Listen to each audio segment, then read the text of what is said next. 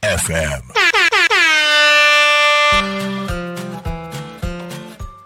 過去新見の情報交換番組だからこそ。こんにちは。岡山県新見市の地域おこし協力隊三浦よしこです。この番組はここ多古町岡山県新見市だからこその魅力を紹介し合う情報交換番組で交流の場にしていきたいと思っております。で先日からゲストを迎えて、えー4回シリーズの今回はなんと最終回4回目です。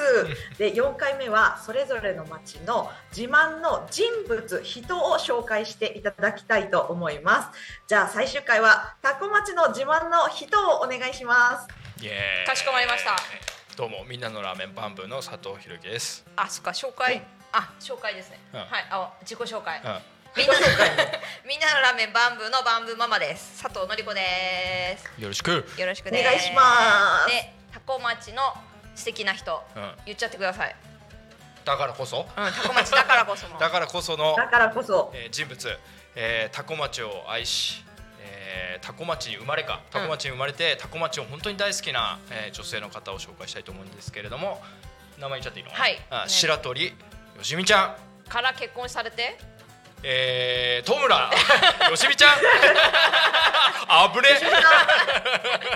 という方です。はい。であの私の一個下の後輩の子であのタコ町に生まれ、うん。でたご結婚されてもタコ町にも住んでる方で、えー、と職業はあもう今結婚されてお子さんいらっしゃってもうママさんしていて今は保育士さんとしてあのメインの職業はされてるんですけれどうん。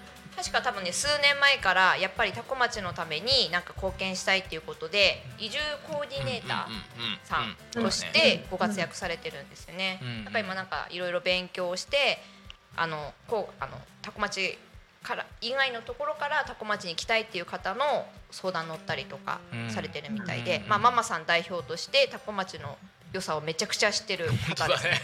もううちら子供たちが中学生になっちゃったんで、うん。ちょっとなんかその辺の子育て情報がちょっと疎くなってきてるので、うん。でよしみちゃんは中学生と,、えー、と子供園生と本当赤ちゃんのうん。ママさんされてるんで、うんうん。もういろんな多古町のギュギュッと子育て情報を知り尽くしてる女性でございますので その辺のなるほど。多古町ってあの子育てに優しい町なんですよ。うん。あのねいろいろ町としてのえ援助っていうかサポートが、うん、であのうん。住みやすい町としてこういろいろやってくださってるので、そのあたりとかも教えてくれるかもしれないね、うんゆしみちゃんがね。ううんんうんうんうん。で移住してからも心強いですよね、うんそうなんですよ。ママさんだと、うんうんうん。うんうんうんただこう情報を持ってるだけじゃなくて、うん実体験としうんてそういったものをうん経験があって、そしてサポートも、もちろんサポート移住してからのサポートなんかも、うん移住コーディネーターの方はされてたりうんするんですよはいね。。よしみさうん。よしみさん、はい、めめっちゃ実は私まだお会いしたことがなくて、おじゃあうんご対面ですね。あそうか。はいそうですね。よしみよしこね。うん。そうですね、そうですね、漢字は違うけども、であのよしみちゃんとお話ししてたらもしかしたらその多古町でのママ友さんあのーお店やられてるご商売されてる方の奥様も一緒に出るかもっていうことでしたのでもしかしたらちょっと二人で登場されるかもしれないです。ありがとうございます。はい。もう今ちょっとちらっとうん。おっしゃっていただきましたけど、うん。今回自慢の人物として紹介していただいた人、はい。次にゲストのはい。バトンとしてお。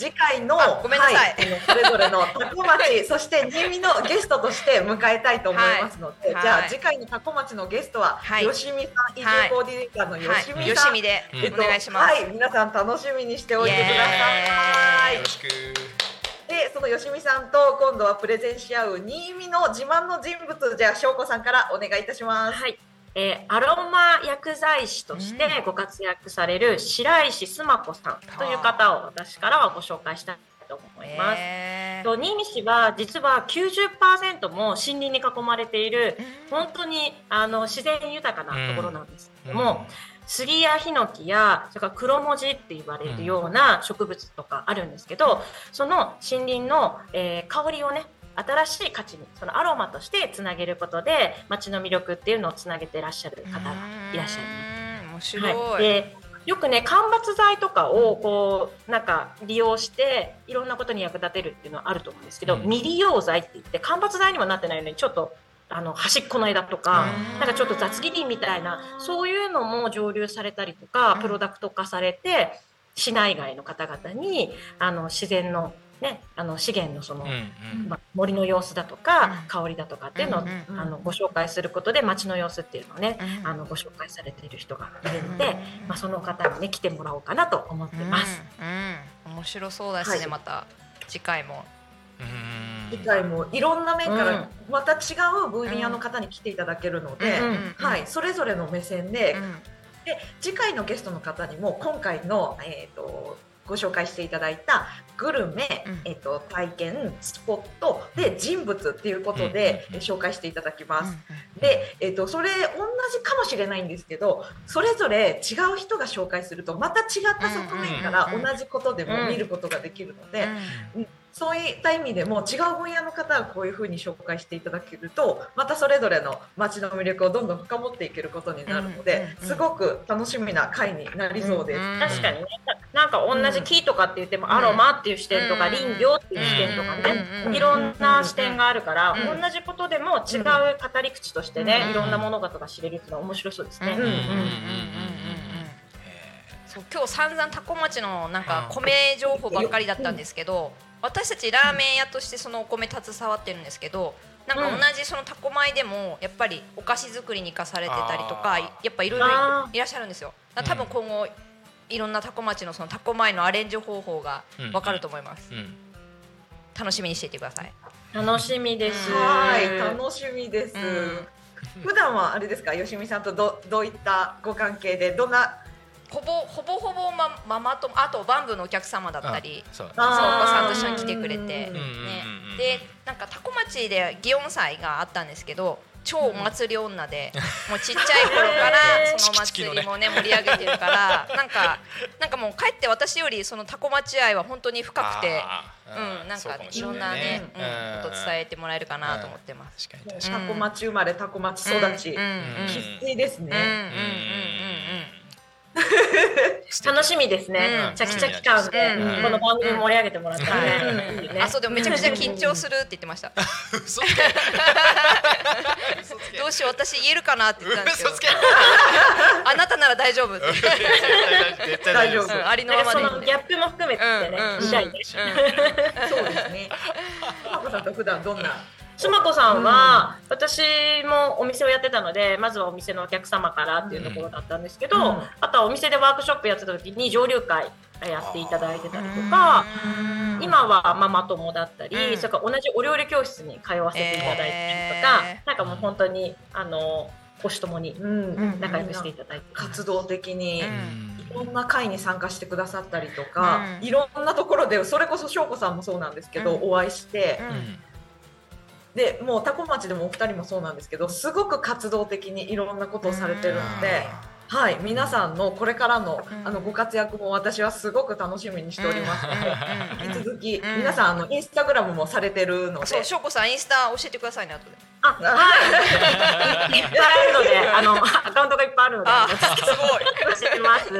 私最初ねバンブーさんね、うん。鬼嫁っておっしゃってたから結構怖い人なんだろうなって思ってたんです。インスタ拝見させてもらってて。全然なんかイメージと違くてよかったなと思っていい意味のギャップで鬼嫁のふりしてる超優しい嫁です。そうなんですね。でよかったです。もう、うん岡山で鬼って言ったらね、もうなんか年中いるはいるんですよね。はい、桃太郎伝説もね ね、うん、そうそうそう。ちょっと親近感が湧きました。はい。お互い、はい。あの近いうちにうん。タコを訪れ、うん。新見を訪れ、でもなんか本当会える気がします。そうですね。ん。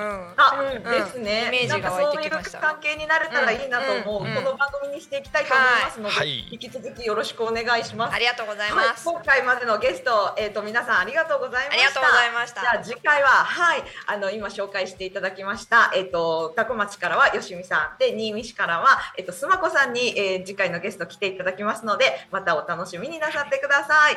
じゃあ皆様ありがとうございました。楽しかったです。サンキューありがとう。また遊びに行くね。はーい